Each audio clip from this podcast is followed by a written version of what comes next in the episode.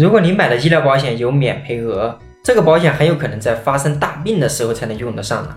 那什么是免赔额？免赔额指的是一次就医过程中产生的医疗费用，多少钱以内是保险公司不会承担的。比如这个情况，你看能赔多少钱？如果你买的医疗保险有一万块钱的免赔额，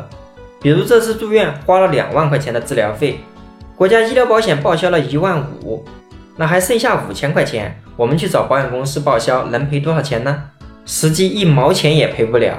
即便这次住院我们花的钱超过了一万，但是自己自费的却只有五千，还没有超过一万块钱的免赔额，所以不会赔。那如果这次住院花了五万块钱，国家医保报销了三万五，我买的医疗保险依然是有一万块钱的免赔额，这次找保险公司又能赔了多少钱呢？这次能赔五千。我家的医疗保险报销以后，还有一万五是我们自己付的，超过了一万的免赔额可以启动报销，可进入报销的钱只有五千块钱，因为有一万块钱是免赔额。像这种必须要我们每年自己先自费一万块钱住院医疗费用才能启动报销的医疗保险，这估计除了大病，也就是特殊治疗了吧？有人可能会说了，这种医疗保险可是很便宜的呀，三十岁的人买一年也就三四百块钱。那如果有这种医疗保险，不管我们每次住院自己自费是三千还是五千，